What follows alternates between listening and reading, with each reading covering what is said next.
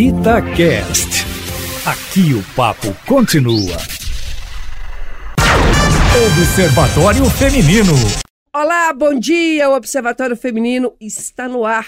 Comigo, Mônica Miranda, neste domingo, dia 27 de setembro de 2020. E, claro, com elas. Alessandra Mendes, bom dia, Alessandra. Oi, bom dia, Mônica. Bom dia a todo mundo que está acompanhando a gente aí de casa, no carro, na cama ainda. Tá manhã de Na domingo, cama, na né? varanda é? ou numa casinha de sapê. bom dia, Fernanda Rodrigues. Bom dia, Mônica. Você falou isso aí, deu tanta vontade de estar num sítiozinho, numa rocinha, assim, numa casinha de sapê, mas tamo aqui na fé de Deus. E você sabe que assim, fala assim, você quer ir pra uma casinha de sapê, uma rocinha, ou você quer ir pra praia? Eu quero ir pra rocinha. Eu também quero ir pra rocinha. Prefiro mil vezes. Eu vou querer a praia, tá, Ah. Obrigada. Eu não.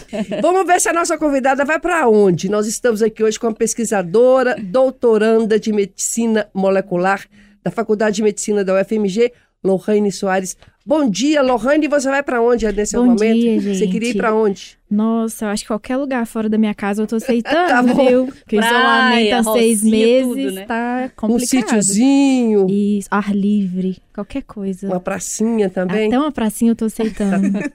Com a implementação do isolamento social em março de 2020, em função da pandemia da Covid-19, diversos aspectos da vida cotidiana foram afetados. Relações de trabalho, estudo, mobilidade, convívio social e familiares foram certamente impactadas. Por isso, um grupo de pesquisadores da UFMG voltou seu olhar para questionar de que forma a pandemia e o isolamento têm afetado os relacionamentos amorosos.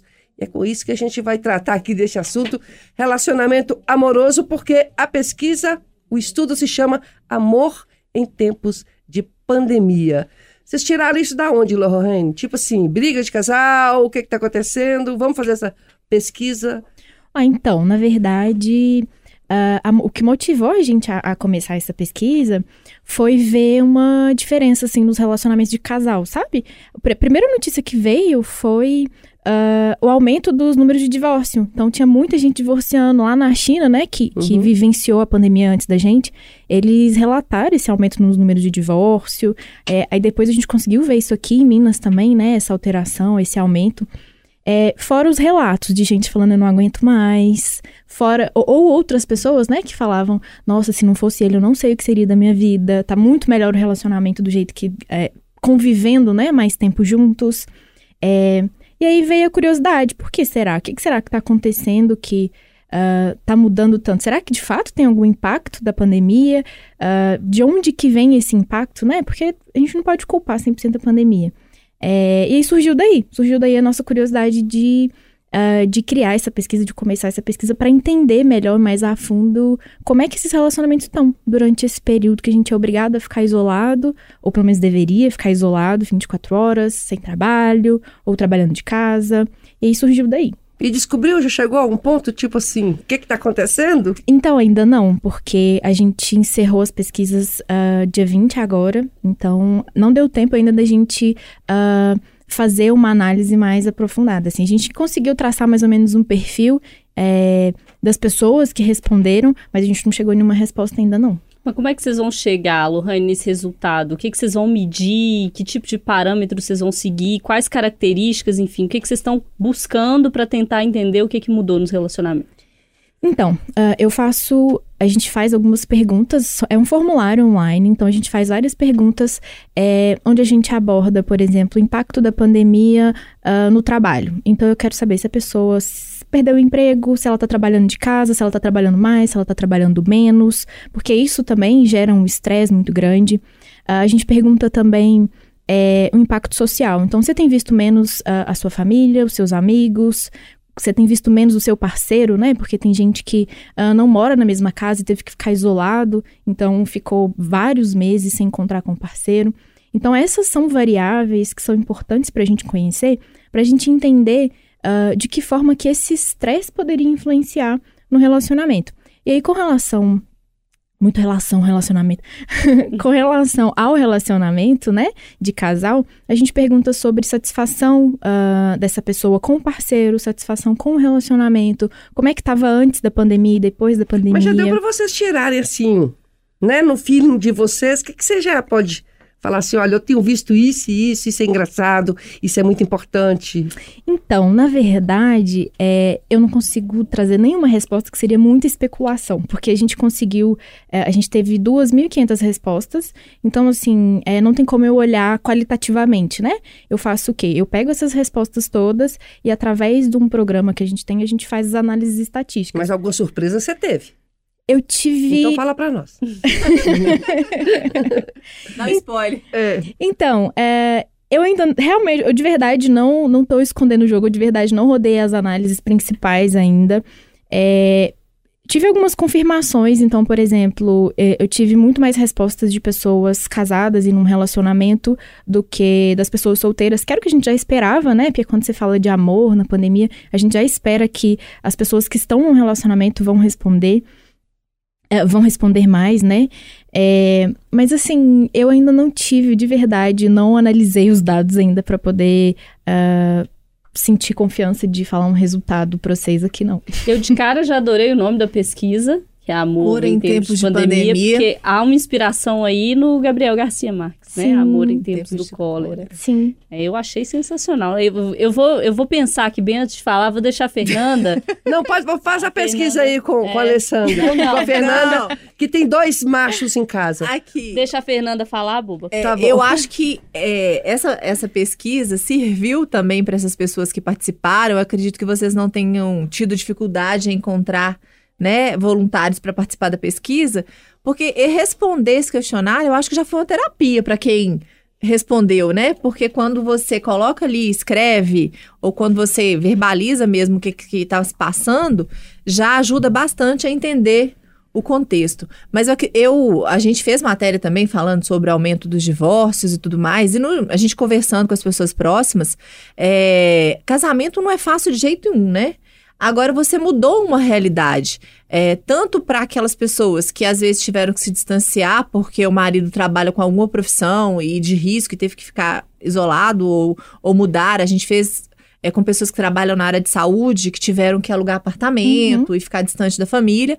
Como também aqueles que ficaram de home office ali trabalhando o tempo inteiro e vivendo o tempo inteiro juntos. É, e tem aquele que foi para dentro de casa, o outro que continuou saindo. Então, são muitas realidades que vão mexer com esse relacionamento ali, com a convivência do dia a dia. Tem o casal com filho, o casal sem filho, porque aí Sim. veio também, eu preciso falar que todo domingo do inferno da aula online. né, dos meninos fora da escola, porque tá ali, é menino, é marido. Não, gente, não é fácil, não. não Divisão é de fácil, não. tarefas. Di- É, a casa fica muito mais bagunçada, as pessoas comem o dia inteiro. Então foi uma realidade muito nova. E eu acho que essa pesquisa vai, vai trazer aí. A gente vai ficar ansioso aqui, depois que você tiver compilado os dados, feito as análises, para a gente trazer aqui para as pessoas que estão ouvindo, que também ficaram curiosas. A gente promete trazer o resultado dessa pesquisa. Mas e a Alessandra, tudo bem? Para menino, não, né? Quem ficou bem na pandemia, né? Eu acho que a, a pandemia ela trouxe um extremo para as pessoas, que é esse convívio 24 horas. Que, ok, não é 24 horas, porque tem gente, como no meu caso, que sai, né? Uhum. Para poder trabalhar e etc e tal. Mas eu acho que de uma lição que a gente vai tirar isso, a gente, como é, é, sociedade mesmo, é que aquela história de cultivar a pessoa só para você, isso não dá certo, né? Você precisa de outras coisas para você, para o seu relacionamento dar certo. Por exemplo, sair com seus amigos, visitar sua família, fazer programa sozinho, né? É, esse negócio de ficar dentro de casa 24 horas com o outro é muito difícil. Eu me sinto privilegiada porque eu não tô nesse cenário, porque eu falo abertamente, falo com meu companheiro, eu não dou conta de ficar é, em casa na pandemia 24 horas com a outra pessoa, assim, porque eu sei que eu sou difícil de conviver. Eu não, eu não consigo ficar o tempo inteiro com a outra pessoa. É, eu tenho, tem dia que eu acordo muito mal-humorada. Eu, eu só não quero falar nada com ninguém. Eu quero fazer as minhas coisas. Eu quero entrar na cozinha e na sala e não encontrar outra pessoa. E não é com o meu companheiro, é com a minha mãe, é com o meu irmão, é com um amigo. Eu já morei com amiga, então eu sei como é que é. Então, eu acho que a pandemia, ela trouxe para as pessoas essa realidade que muitas cultivavam, né? De um relacionamento que é, ah, eu e você, 24 horas. Geral deu errado, né? Aí não dá, não dá certo. Não dá certo, não. Isso é só antes de casar. Não dá certo, não. E para quem sai e volta para casa, acho que tem esse, esse lado bom que a, que a Lohane falou. Muita gente entendeu que ter um uma outra pessoa para dividir é muito bom. Sim. E é muito importante nesse período de pandemia. Eu tenho amigas que vivem sozinhas, que moram sozinhas, e vejo a dificuldade que é nesse período. Você imagina ficar cinco meses dentro de casa sem ter com quem conversar. É Eu o seu estou- caso? É o meu caso. E Mas aí? deixa eu falar uma coisa. Não, mas deixa eu falar uma coisa pra você. Eu já costumo dizer aqui no programa que essa pandemia tirou o melhor de todo mundo e o pior de todo mundo, né? E eu fico imaginando, eu se eu fosse cas- morasse com um homem hoje, já não estava morando mais, porque seria insuportável. Insuportável. Porque a gente não tem essa cultura mesmo de você assimilar o outro, respeitar o outro. Você vai até um certo ponto. Mas o que que tava, o que acontecia antes da pandemia? Você, você tinha uma válvula de escape. Aí você discute com o companheiro à noite, um- cada um virado para o outro lado, mas aí você sai no outro dia, cedinho ele sai, chega lá, conversa com o chefe, conversa com. Tem outros problemas no emprego, substitui os problemas, depois à tarde, às vezes vai encontrar com Pareceu, né? amigo, vai jogar um futebol, e depois, de repente, não, você teve que conviver com os defeitos, com as qualidades.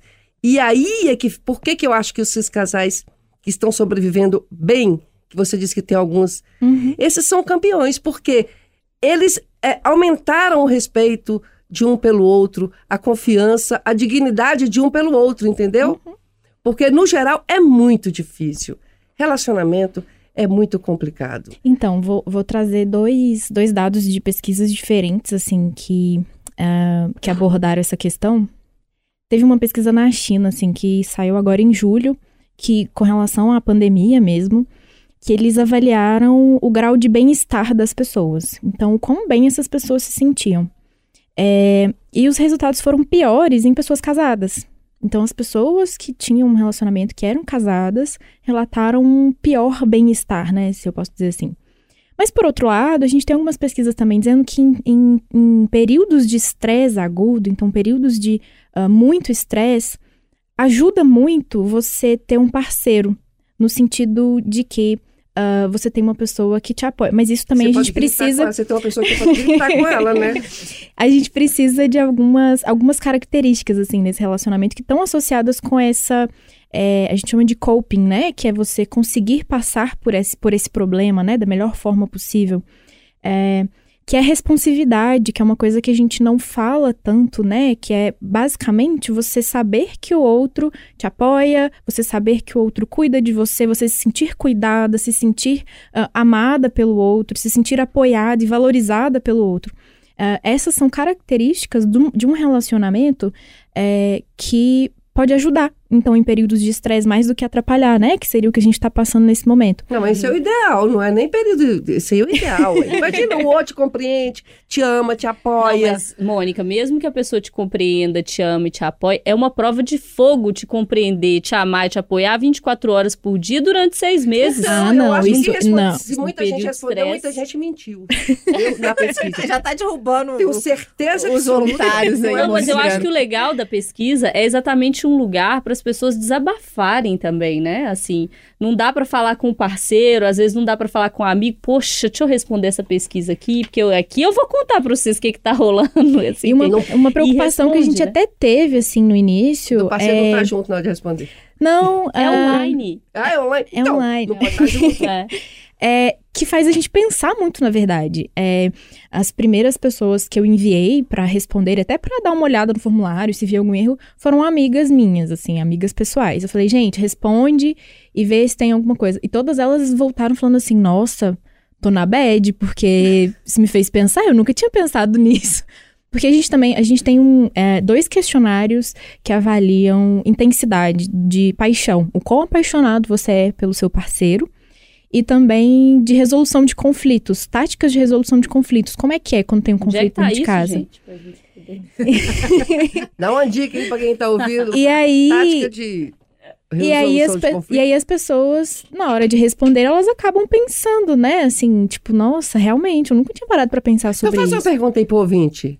Ah, eu não Dessa, lembro de não lembra cabeça, não dessa tática não de lembro, resolução? Porque a pessoa vai falar, lembro. nossa, vai- São, mesmo? muitas, são muitas perguntas, são muitas questões. Eu não lembro, não. Mas ela, ela, as perguntas são basicamente assim, para saber se você teve discussão, se vocês sentaram para conversar depois de discordar, e coisas nesse sentido, assim, para saber como é que, como é, que é a. é, essa dinâmica, né, de, de- de resolver as coisas. Não, as perguntas são mais no sentido assim. é, é, eu marco de 1 a 9, então eu- é um espectro, não é só sim ou não, né? Eu marco de 1 a 9. Então, quanto que isso se assemelha, ah, quantas vezes que isso aconteceu, de vocês conversarem depois. Mas tem outras perguntas também, tem assim, ah, se o parceiro bateu, se te empurrou, ah, se vocês jogaram coisas um no outro, ou você jogou ou ele jogou em você. Então, assim, essas aqui são, são as mais leves, assim, mas tem umas, umas perguntas que são... Levam para um conflito mais pesado, né? Sim, para perguntar, né, de como é que. Se isso já aconteceu alguma vez. porque a gente tem ideia dessa dinâmica de Lohane, relacionamento. você falou no início que pessoas solteiras também responderam, poucas, né? Mas, mas responderam. Ou seja, a gente está falando amor em tempos de pandemia, a gente não está falando só de amor homem-mulher, ou homem-homem, ou mulher-mulher, não só de relacionamento é, casal, né? Conjugal aí. A gente está falando de amor também que envolve outras coisas. O que, que vocês buscam, com, por exemplo, com os solteiros? Ou eles são uma medida de comparação? São medidas de comparação. Porque a, a minha ideia é ah, comparar. Porque a gente tem uma medida também de saúde mental, de nível de ansiedade, ah, sintomas de depressão e ansiedade e humor durante a quarentena também. Então, assim, se você se sentiu mais triste, se você ah, teve alteração de apetite, se você teve insônia, dificuldade de dormir, ah, a, a minha ideia, o meu objetivo é comparar essas medidas, né, individuais, assim, de qualidade de vida das pessoas ah, num relacionamento e pessoas que não estão num relacionamento. Uhum. Daí os solteiros não respondem esses questionários que eu falei é, de paixão, nível de paixão, porque não faria sentido, né? Sim. Então, é mais a nível de comparação mesmo, pra gente ter uma amostra pra comparar. Eu quis saber disso e eu quero até jogar a bola aqui para a Mônica e Fernanda, que vão contar mais pra gente. Não sei, você tem filho, Lohane? Não. Que vão poder entrar nessa discussão com mais propriedade do que eu. eu. Essa semana eu trouxe uma especial, uma série de reportagens aqui na rádio sobre ensino remoto. Uhum. E, e eu acho que tangencia muito a questão do relacionamento, porque uma coisa é você ter um relacionamento com o seu parceiro, me- o meu caso, moro com meu parceiro, outra coisa é você ter um relacionamento com o parceiro com filhos. E nesse período da pandemia, todo mundo dentro de casa. Né? Suas, as casas com as mais diversas configurações, é, mas tendo aula, né? Mais ou menos estruturado, com mais ou menos acesso à internet, a computador, enfim. É, é uma dinâmica complexa, né? Porque eu, eu percebi em relatos que, que eu colhi durante essa semana o quão difícil é esse cenário e o quanto isso influencia no relacionamento também, né? Porque isso motiva briga, isso motiva estresse, isso motiva é, carga mais para um do que para outro. Às vezes a mulher acaba muito mais tendo que tomar conta dos filhos na aula online do que o pai. Às vezes o pai nem mora com os filhos e aí fica mesmo por conta da mãe. E aí, Bom, gente? no meu caso, a Fernanda vai ter mais problema do que eu, porque ela tem filho menor. No meu caso, já estou na faculdade, então, assim, o que dói mesmo é o meu bolso, que eu falo, meu Deus, meu filho não está estudando, não tem aula e eu estou pagando, eu estou pagando. E eu fico cobrando dele. Mas eu só vejo você fazendo outras coisas, eu não tivesse... Ele não aqui é o trabalho. Sabe assim, uma página. E aí, tá- e aí dói meu coração, porque eu falo assim, nossa, ele não vai aprender nada esse ano. E não vai. Não, Não vai. É um ano perdido que eu estou pagando e ele está perdendo, perdendo em, termo- em termos de sabedoria, porque ele não está aprendendo. É só trabalho, trabalho. Eu que fico lendo os trabalhos dele, ele, ele faz direito na Católica, eu fico lendo os trabalhos dele e falo, mas que trabalho é esse? Sabe? Então isso me dói. A Maria Paula faz biologia e ela fica deitada mesmo de pijama, ela fica lá, assiste a aula deitada. Quando eu vejo já acabou, eu entro, ela está assim, de- deitada. Do jeito ela acorda, só aperta na tecla do computador e faz, estuda. O que está me doendo no coração é isso. Mas eu não tenho nenhum problema em relação. Mas eu pergunto só porque mãe. Eu, eu falo para meus filhos assim, gente, mãe tem que ser chata. Eu sou chata, eu sinto muito. Não, mãe, eu. É o meu papel, me desculpe, mas o meu papel é de ser chata, de ficar perguntando, querendo. Vocês me desculpem. Aí eu fico assim, e aí, já fez? Já estudou? Eu sei que não tenho o que estudar, porque não está tendo aula. Mas eu fico com aquele papel de chata. Mas, Mas então. mudou o relacionamento de vocês em casa? Porque agora vocês três estão dentro de casa, né? Tipo, Não, você tá fazendo home office, então... É, eu tomei que eu fico muito dentro do meu quarto. Muito. Porque é, home office, ela até fez também pesquisa sobre negócio de trabalho. Uhum. Você deve estar trabalhando muito mais. Eu trabalho dois horários todos os dias, não tem jeito. Eu meu horário é um meio. Eu trabalho, eu trabalho de manhã e à noite eu começo a trabalhar. A partir de sete eu já começo a trabalhar. Até onze. Pegando, colhendo, conversando. Aí no outro dia cedo eu começo sete horas para editar as matérias, vai para onde. Então eu estou trabalhando todos os dias, durante toda a quaresma, toda a quaresma, Quaresma. pandemia. já estou na quaresma. Doidaça o desespero tá tanto. Eu trabalho dois horários. Então eu fico assim, praticamente o dia todo dentro do quarto. É impressionante. E isso é uma preocupação que eu tenho comigo mesma, porque aí eu fico. Você vai se acostumando, se adaptando, o colchão já, o colchão já fez a minha forma, sabe? Assim, já me recebe abra- me abraçando, eu já sento, ele já afunda é, daquele mesmo local o dia todo. E eu, vou, eu percebo que eu vou ficando com mais preguiça de fazer caminhada, que eu vou ficando com mais preguiça, já não quero mais sair. Se alguém me convidar para uma festa, por favor, não me convide, que aí que eu não vou mesmo. eu, eu tô assim, eu e o meu quarto. Mas só que o quarto dos meus filhos, apartamento, né? Uma porta de frente para outra, eu tô vendo sempre, eles entram, entram o tempo todo no meu quarto. Tá uma relação boa. Ah, que Porque, bom, né? porque você, assim, não tem briga, não tem.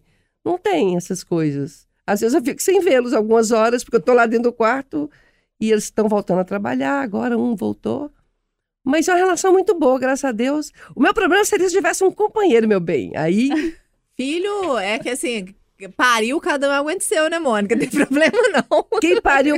Como é que é, embale. Quem pariu, embale. Pronto. Mas o desafio é imenso, gente, é imenso. E eu tenho essa mesma sensação da Mônica, é, que eles estão aprendendo praticamente nada, assim. A minha filha de 17 ainda tá aprendendo alguma coisa porque ela tem aquele hábito de estudar, tem aquela disciplina.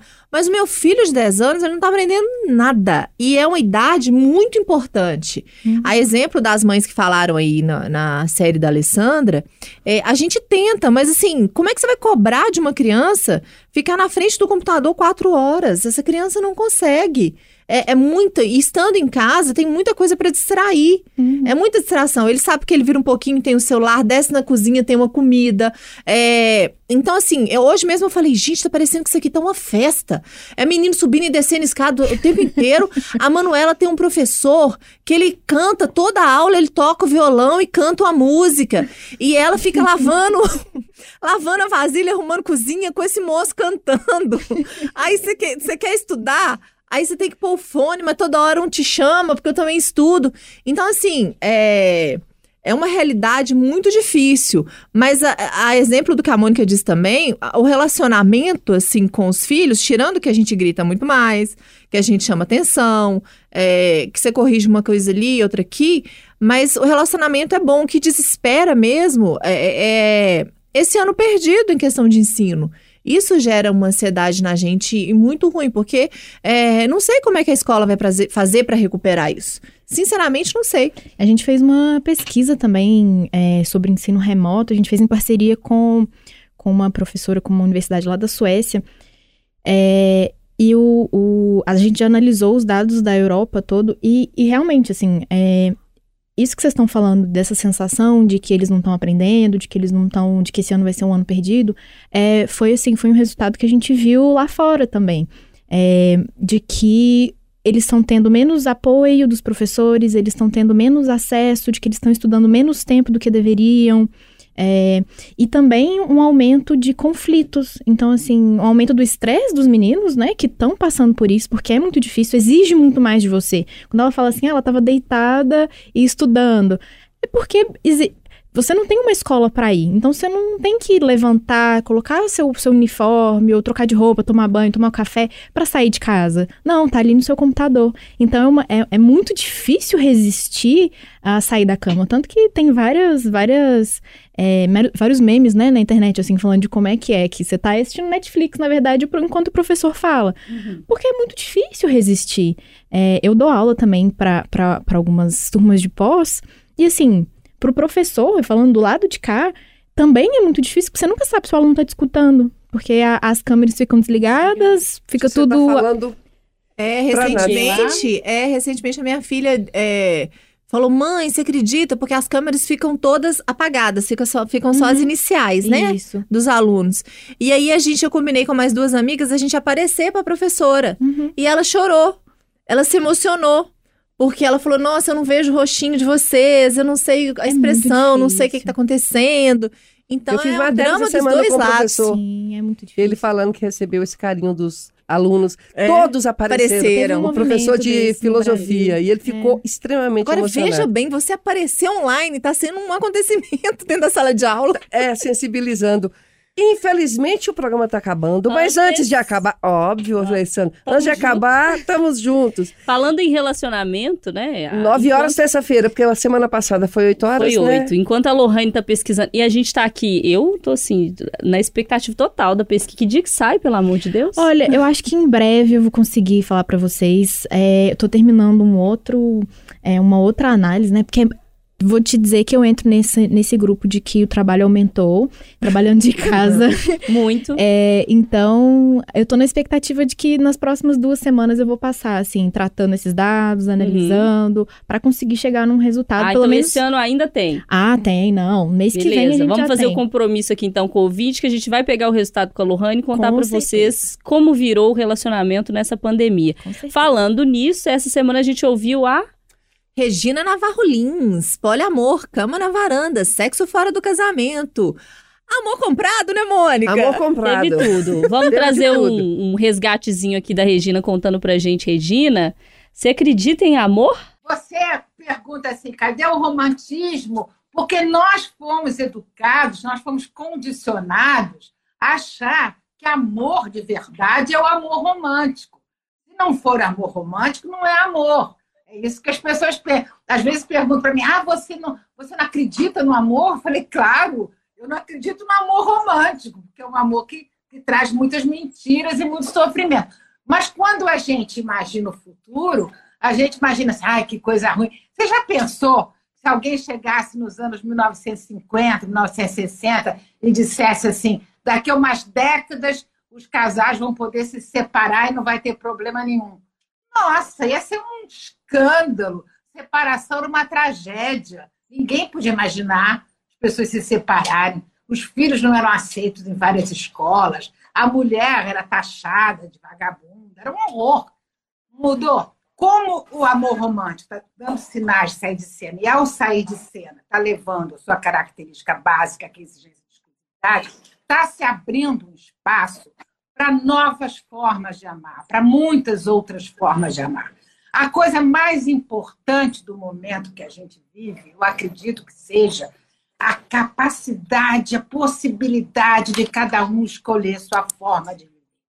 Porque os padrões tradicionais de comportamento não dão mais respostas satisfatórias. E nisso está abrindo espaço. Então, se uma, o que é importante saber é assim: não é proibido você ter uma relação de exclusividade, de jeito nenhum. Você não pode propor trocar um modelo por outro.